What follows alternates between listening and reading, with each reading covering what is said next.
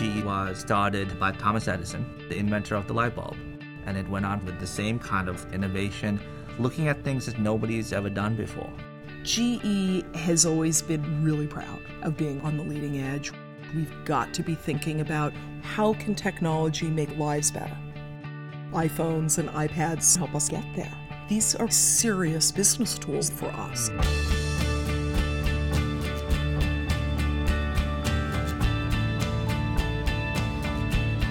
Every time you turn on a light switch, the light bulb that comes on is probably a GE light bulb. The train you take to work is being pulled by a GE locomotive. The uh, planes you fly are all being powered by GE engines. There has been a real sea change over to iPhones and iPads. Our executives have them, engineers have them, sales folks have them. It's caught fire at GE.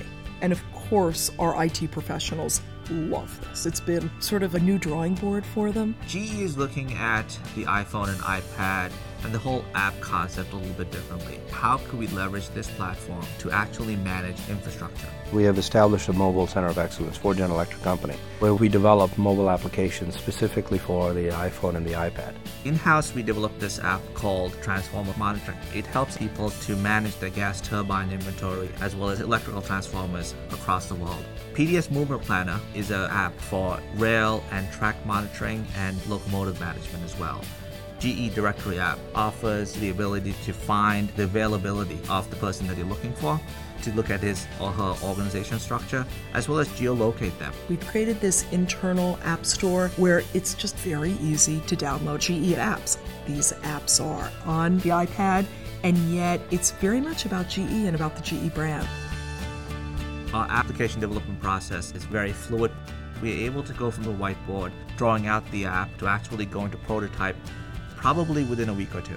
What the SDK allows us to do is translate to something seamless and easy to use for our users, but at the back end to be extremely powerful.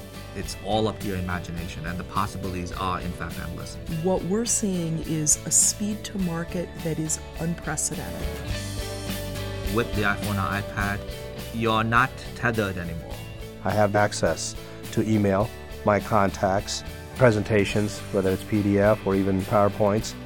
With the launch of the iPad, now you have much bigger real estate. We can leverage that device to really enable more productivity out in the field.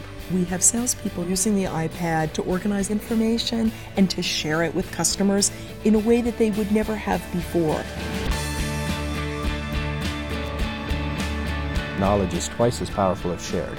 So if I can make this knowledge available to folks that are ready to make decisions, this is the medium. I'm going to use an iPhone or an iPad. The iPad and the iPhone just invite you in to imagine, to create. It's like living in the future.